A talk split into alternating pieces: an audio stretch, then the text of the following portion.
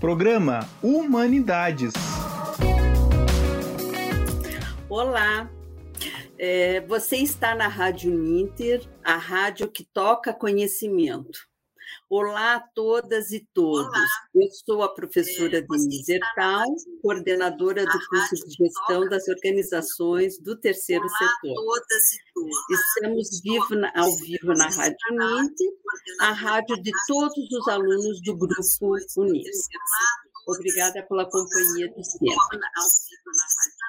Hoje é o dia 20 de abril e temos a alegria de conversar com Adriana Bocaiúva para falarmos sobre a mulher e seu papel na gestão e conservação da água. Adriana é mestre em Engenharia Urbana Ambiental pela Brownsville e PUC Rio e doutora pelo Instituto de Economia da UFRJ coordenadora do subcomitê do Sistema Lagunar, Lagunar Lagoa Rodrigo de Freitas e do Grupo de Trabalho Mudança Climática e Recursos Hídricos do Climate Reality Project Brasil. Boa tarde, Adriana. Muito obrigada por estar aqui conosco. Estamos muito curiosos e interessados em saber mais sobre esta temática que, que envolve tanto a mulher quanto a água.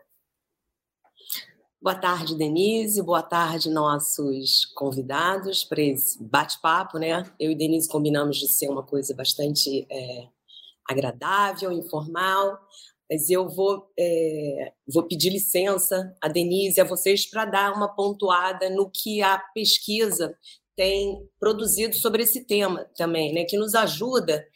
É, que uma coisa é o que a gente acha, a nossa experiência particular sobre o tema, e outra coisa é o que, o que a realidade é, impõe né, para esse Brasil do tamanho que é o nosso país, para as mulheres que estão aí enfrentando os desafios de participar da gestão de recursos hídricos, é, com as suas características, claro, como todo o processo de gestão num país é, que ainda está, de certa forma, ah, atrasado em termos é, da inclusão de gênero na nas, nos seus processos uh, de gestão. Né?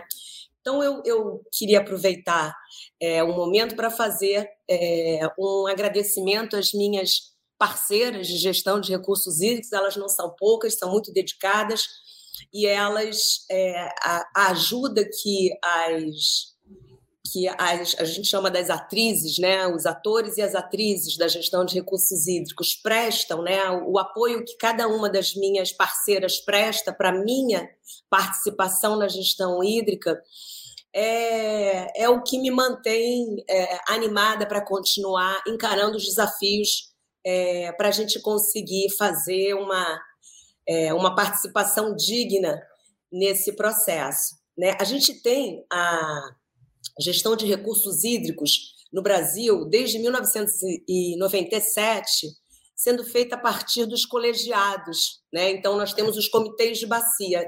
Eu sou coordenadora de um subcomitê no Comitê da Baía da Guanabara, é, e, esses, e esses colegiados, eles têm nas, é, é, as deliberações feitas sobre a gestão de recursos hídricos no Brasil é feito a partir desses colegiados. A gente tem esses colegiados divididos entre poder público, usuários e sociedade civil, e a gente tem uma diretoria desses comitês, a gente tem o conselho, né? são os colegiados que fazem a gestão de recursos hídricos. A gente tem os conselhos estaduais, o Conselho, é, o Conselho Nacional de, de Recursos Hídricos e a gente tem uma agência de águas, a ANA, que tem uh, diversas, ela centraliza algum, alguns poderes, né?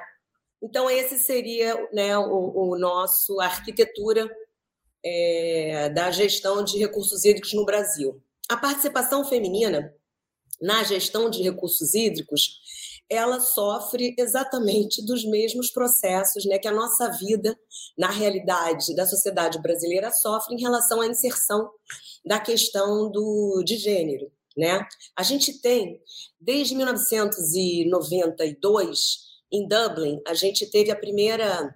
É, uma, uma, uma primeira conferência sobre a gestão de recursos hídricos e ficou registrado desde então, imagina, né, décadas, a importância da participação feminina para a gestão de recursos hídricos. Mesmo assim, então são, são, eram quatro princípios e um dos princípios afirmava que as mulheres desempenham um papel central é, para a gestão de recursos hídricos. Só que desde então, né, desde o reconhecimento da importância do papel da mulher na gestão de recursos hídricos, a gente não vê grandes, grandes avanços na participação é, da mulher nos cargos decisórios, né? É disso basicamente, né? É do poder, digamos assim, né? Então, quer dizer, a mulher ela, ela tem essa função é, muito importante, né? No lar, em todos os lares, né? É, de cuidar do lar e 80% é, dos lares isso é um estudo da, da, da ONU, tá? 80% dos lares que não são abastecidos de água potável é a mulher ou as meninas que cuidam desse abastecimento. E elas têm que percorrer mais de 6 quilômetros para carregar uma lata de água para casa. Então, para vocês verem como é sacrificante essa importância da mulher na gestão de recursos hídricos, reconhecida desde 1990 é, como um princípio para a gestão de recursos hídricos, né? A gestão de, integrada, que a gente chama, né? Que são os vários usos da água, a participação é, dos vários atores nas deliberações referentes a esses recursos. É, a gente tem, então, um processo de inclusão da questão de gênero nas políticas relacionadas à gestão de recursos hídricos. Esse processo, ele basicamente é, tenta impor em, na legislação uh, relacionada à gestão de recursos hídricos ou no planejamento, atividades que, com, que consigam romper essas barreiras da participação da mulher na gestão de recursos hídricos. Então, que barreiras seriam essas? A capacitação delas, a gente ter espaços acolhedores. Então, como eu estava te contando, Denise, eu, se hoje eu estou como coordenadora de um subcomitê, né? Nós somos três coordenadoras nesse meu subcomitê, são três mulheres é, é, porque eu conto com o apoio das outras mulheres, né? Eu não conto com apoio uh, da, da, da, ala, digamos assim, masculina, né? É, Para minha inserção, né? Então, assim, eu tenho que eu tenho que batalhar não só para participar dos processos decisórios, como para participar do debate, sabe? É muito difícil quando é, isso. A gente tem várias pesquisas que falam sobre a importância da gente ter a inclusão de gênero na gestão de águas. Tem um estudo que demonstra, depois eu, a gente manda, uh, eu não sei se é possível mandar os links desses estudos depois, mas eu acho que é importante para embasar essas afirmações, que quando você tem a participação das mulheres no planejamento das ações relacionadas à gestão de recursos hídricos, Denise, esses processos eles estão até sete vezes mais eficazes do que quando você não tem mulheres participando dessa desse planejamento. Não é muito incrível esses dados? Então, assim, a importância desses dados é, é, é, nos fortalece né, enquanto membros de um comitê mas é difícil você refletir é, a importância da, da nossa opinião, da, da, nossa experiência, né? Por que que, por que que você imagina que a gente tem é, uma, uma eficácia na participação das mulheres em relação à gestão de recursos hídricos é, nesses projetos, né? Onde houve no planejamento a participação efetiva, e a participação efetiva, né? Não é só uma mulher que ocupa um cargo ou outro, não. É que houve realmente uma participação é, da mulher no, no, no resultado final daquele produto. Porque nós, como é, responsáveis pelos lares, né, pela criação dos nossos filhos, a gente sabe da importância, a gente sabe das dificuldades daquelas políticas públicas atingirem os seus objetivos, então é muito por aí. Quando a gente fala da importância da mulher na gestão, lá aquelas, aquelas pesquisas, aqueles princípios né, que que refletem a importância da mulher nesse processo, é porque a mulher está lá no back office, né, cuidando da casa, cuidando dos filhos. Então a gente sabe como é que a falta d'água, como é que os processos é, que, que ou, ou, ou incluem ou excluem, né?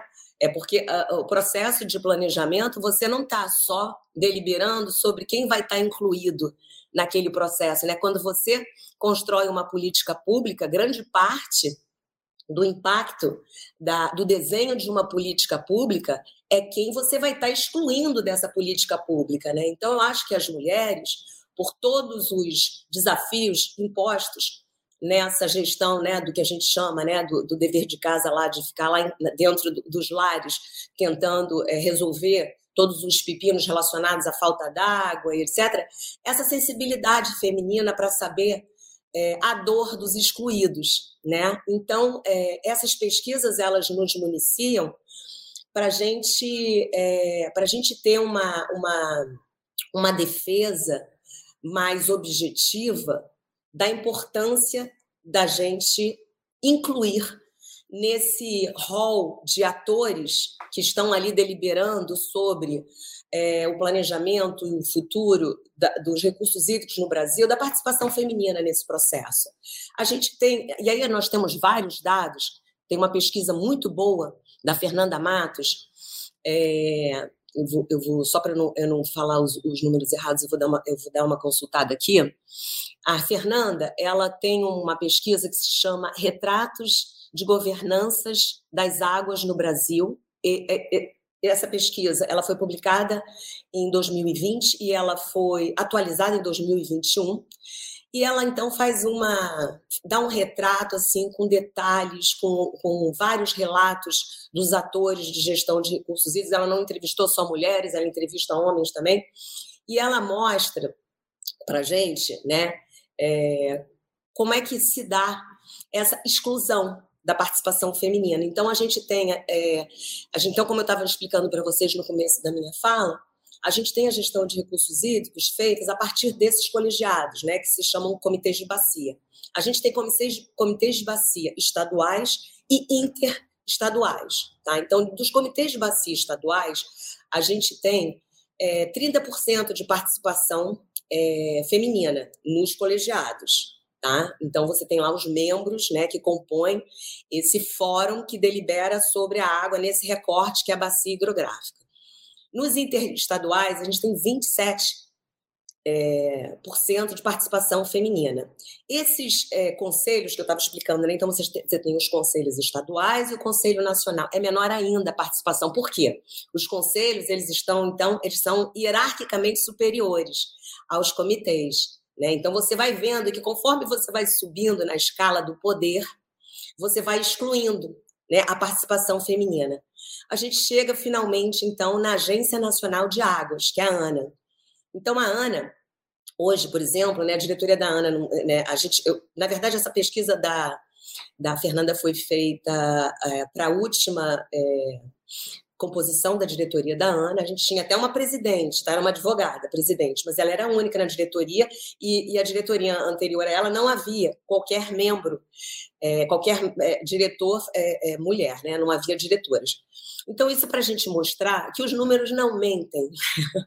e, e conforme você vai subindo na, na hierarquia do poder da gestão de recursos hídricos, você vai excluindo as mulheres. Mesmo as mulheres que se é, que conseguem participar do processo, e eu me considero, eu sou uma pessoa que tenho todos os privilégios possíveis imaginários, eu fui, eu tenho uma história é, na minha família, minha avó é, se, se, separou do marido. É, eu tenho uma, uma, mãe que tem curso superior, tem mestrado. Eu consegui me formar, eu tenho até doutorado, então eu me sinto assim, uma pessoa super privilegiada. Eu estou no, no, no, no, Rio de Janeiro, eu estou na capital do Rio de Janeiro, então eu tenho muita segurança na minha fala, porque eu busquei me formar, eu tenho então todo esse todo esse contexto social que me garante uma certa segurança para eu me colocar quando eu estou me falando, quando eu estou falando, quando eu estou né,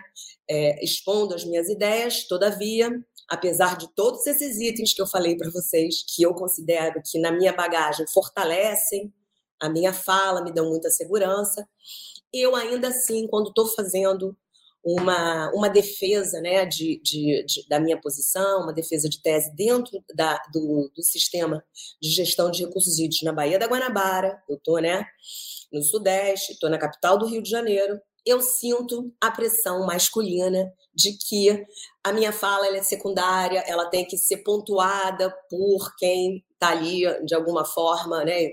Normalmente homens, e eu sinto sempre isso, eu tenho que colocar que isso é muito importante, e eu sinto, eu sinto sempre o apoio das minhas companheiras de gestão, mesmo quando nós não compartilhamos dos mesmos é, é, não estamos no mesmo lado né, da, da deliberação, a gente está fazendo ali uma deliberação, eu sou até de uma posição contrária, eu vejo, eu, eu percebo, eu recebo e sou positivamente afetada pelo acolhimento das minhas companheiras de gestão de recursos hídricos. Então, eu acho que para quem está me escutando e participa de colegiado, quão importante é a gente é, dar essa força para as nossas parceiras de gestão de recursos hídricos. E isso é um comentário que a gente faz entre a gente, em off, a gente não tem essa segurança, digamos assim, de interromper os trabalhos de deliberação sobre recursos hídricos para ficar colocando os nossos mimimis, né? Porque é assim que é tratado qualquer tipo de, é, de debate sobre é, a questão de, de, de, inclusão de gênero é mimimi, ainda é, apesar dos pesares. É, então, assim, algumas reflexões que a gente deve fazer, né, quando a gente tiver é, nesses espaços. Primeiro, é a gente está sempre muito, né, nós mulheres e os homens também, peço esse favor, mas nós mulheres, a gente tem que estar tá sempre muito ligado é, na importância do apoio, a, mesmo que em lados opostos, os nossos contraditórios, não há, não há problema, mas o respeito à fala das nossas parceiras.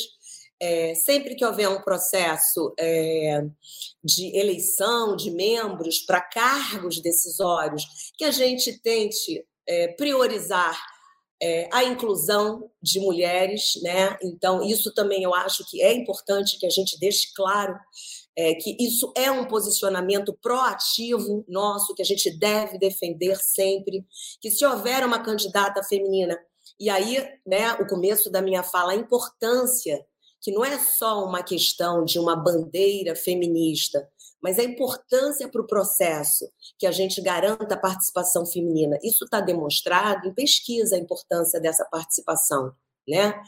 Eu, eu, e aí eu falo da, da minha experiência, né? Como as minhas companheiras têm um acolhimento infinitas vezes maior de falas é, de todos os demais parceiros, como nossas falas são cortadas, sabe? Então, assim, que bom para o processo quando a gente consegue incluir né, é, a, a, a, a, inclusão de gênero né, nesse processo. É muito importante, eu considero isso muito importante. Capacitação, Denise, a gente precisa capacitar as mulheres para participar desses processos. Então, a gente, eu até vou falar, eu, eu, eu tive essa experiência muito bacana de participar de uma das capacitações que a ANA, a ANA é essa Agência Nacional de Água, tá? Faz, ela até faz essas capacitações agora de forma remota. Eu cheguei aí a Brasília, a ANA fica em Brasília, né? A, a Agência de Águas fica sediada em Brasília. Que é, é, é uma formação em, na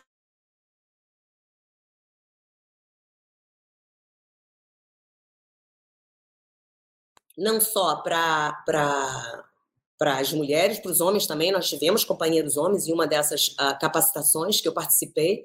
Então, acho que isso é uma estratégia muito importante para a gente. É,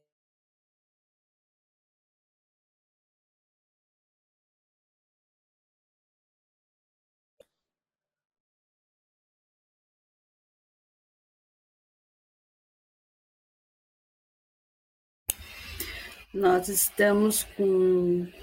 Adriana, houve uma interrupção na sua fala, nessa última frase.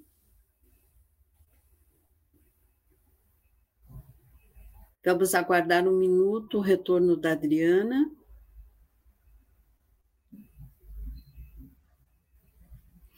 Adriana, nós estamos te ouvindo. Ah, então, então recapitulando, né? Sim, essa última frase, por gentileza. Então, o que eu estava falando, né? Eu acho que isso que aconteceu quando caiu, eu estava falando sobre estratégias para a gente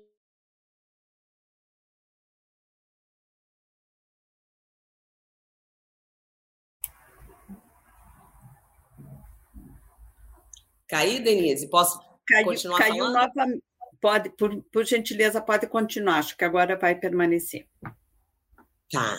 Então, só recapitulando, Denise, o que eu estava falando era. É, eu estava eu tava, é, descrevendo algumas estratégias para a gente efetivar a participação feminina nesses processos decisórios, tá? Então, uma, uma, das, da, uma, uma estratégia da ANA, da Agência Nacional de Águas, é capacitar o público feminino sobre essa luta né, da inclusão de gênero. É, eu participei de uma dessas, de, uma, de um desses cursos que a Ana dá. A Ana agora dá esses cursos de forma remota. Então, para quem estiver me escutando e tiver interesse, é, vai lá no site da Ana, Agência Nacional de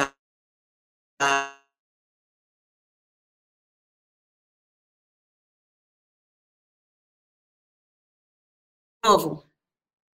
Cai. Adriana caiu novamente, não sei se você está nos ouvindo. Nós ouvimos que você estava falando sobre o site da Ana, que as pessoas devem procurar o site da Ana para estar se informando sobre esses cursos que ela oferece. De capacitação.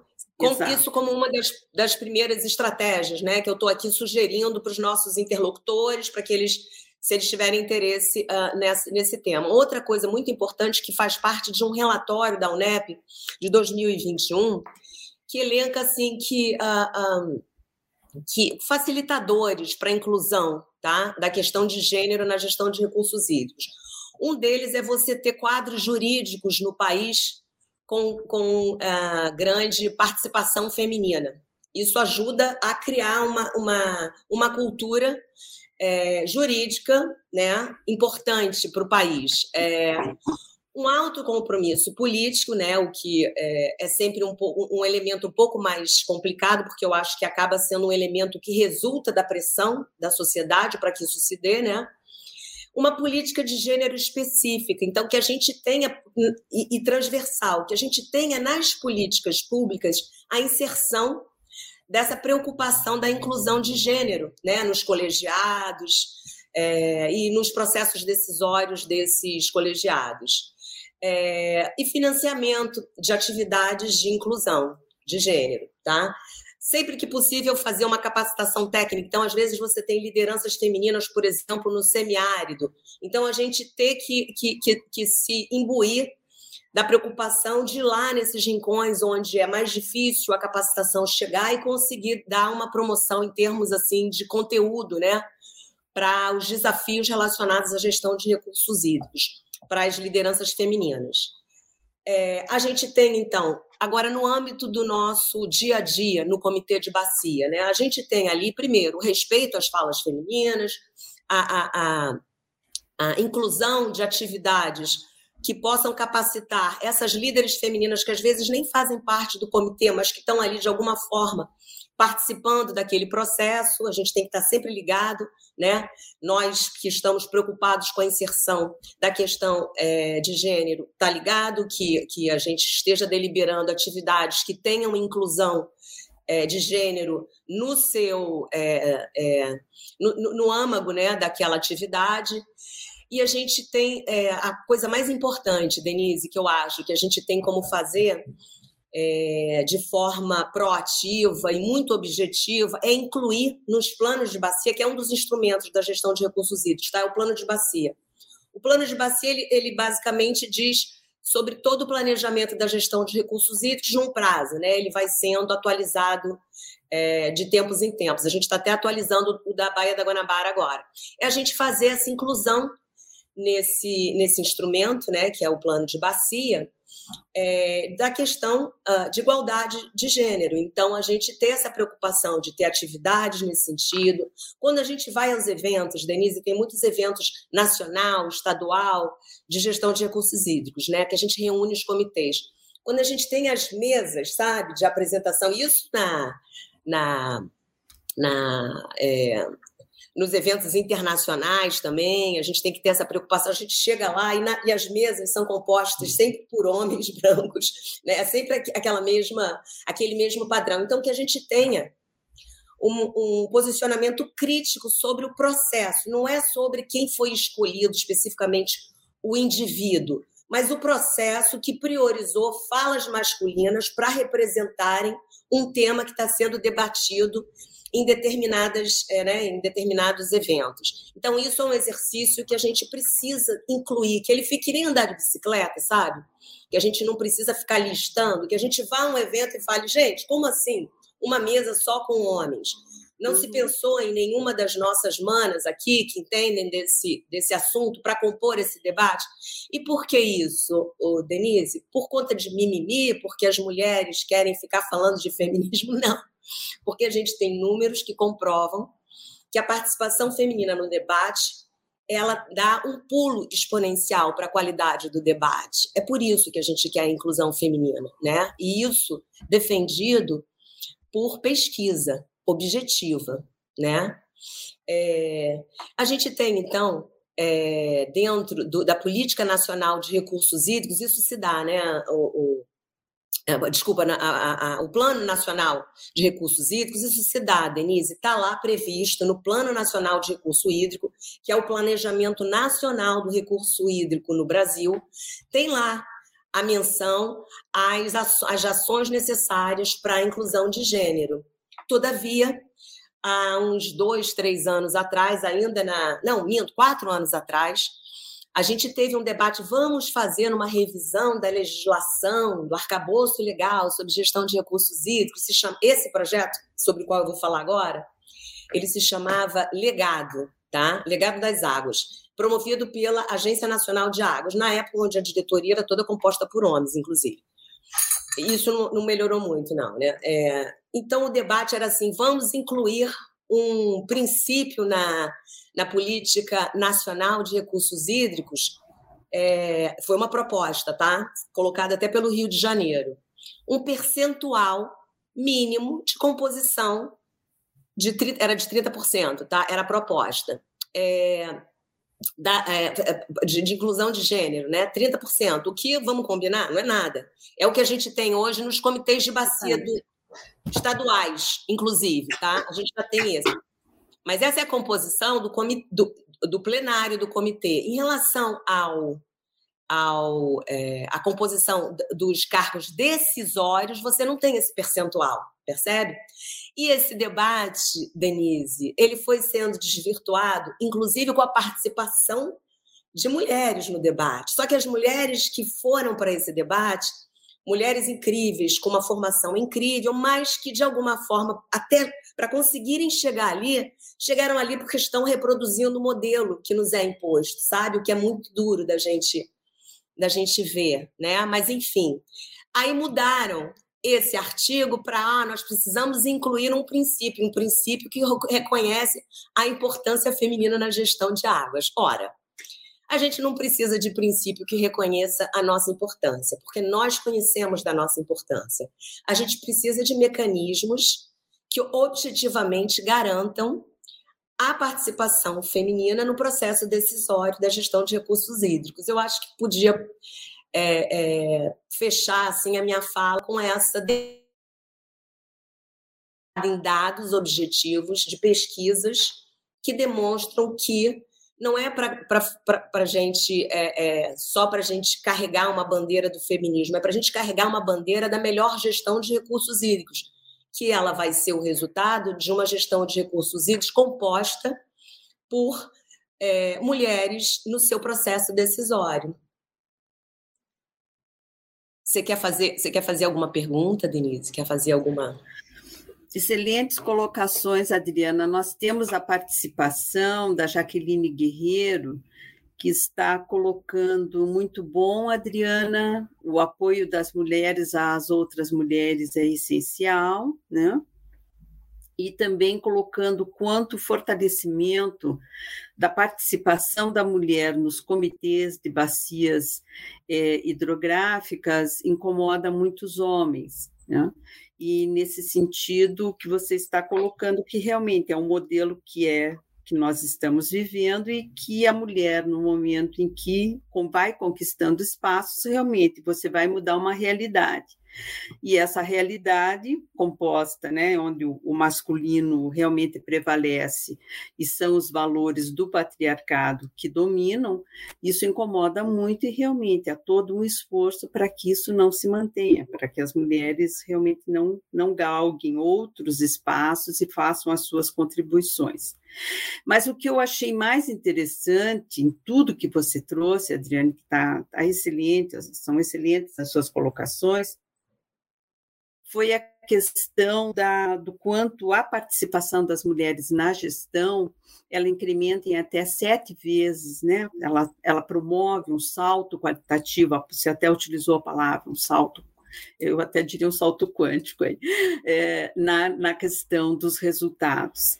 E eu acho que nesse sistema que nós vivemos, né, que além de ser todo é, patriarcal, mas também é é, essa questão racional que visa os resultados, nós podíamos estar explorando essa informação que você está trazendo, né? do quanto, se não é pelo valor e pelo respeito ao feminino, que seja, que né, podemos começar é, usando a informação de que a participação feminina promove uma, uma, vamos dizer, uma melhora qualitativa na, na gestão dos processos e projetos.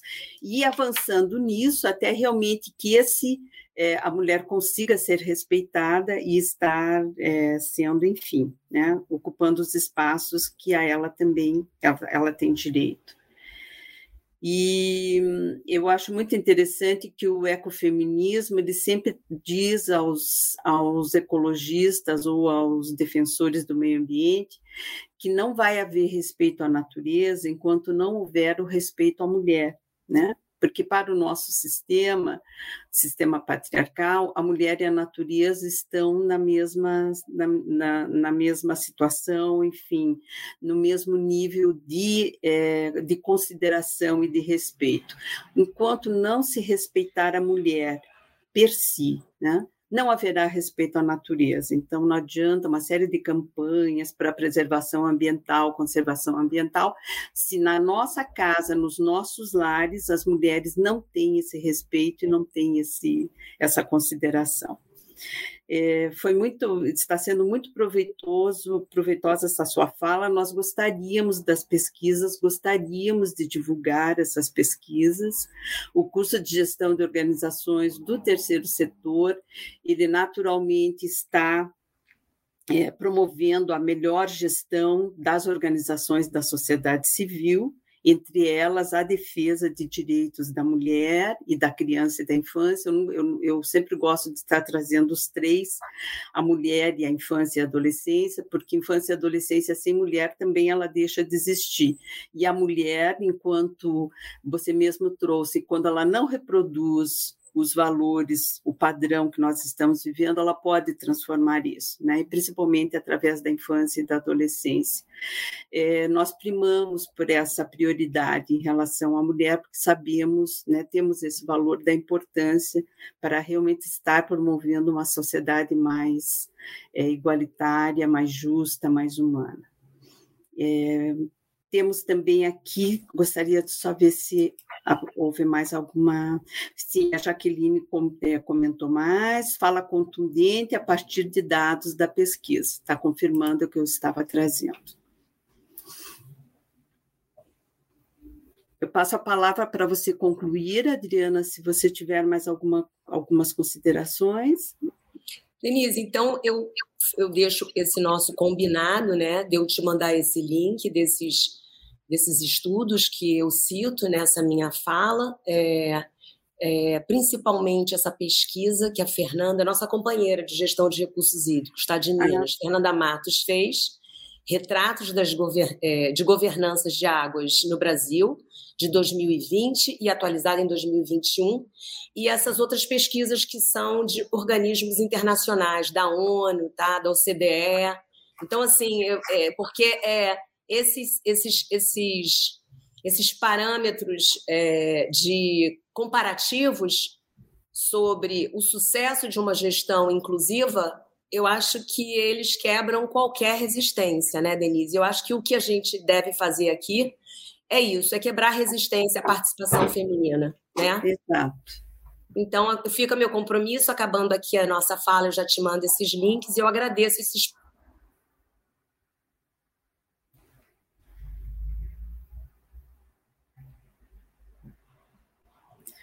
Adriana, novamente, nós perdemos a tua última frase do teu Não, então, agradecendo, agradecendo esse espaço, que é sempre muito bom a gente poder contar com espaços para a gente defender esse direito da mulher participar né, desse processo decisório, não só na gestão hídrica, mas nas, em todas as políticas públicas do Brasil.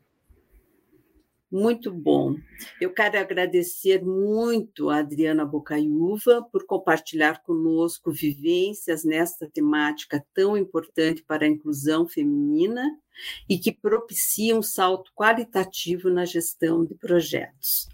Muito obrigado a todas e todas que estiveram conosco nesse momento. Um beijo grande e até o próximo programa. Programa Humanidades.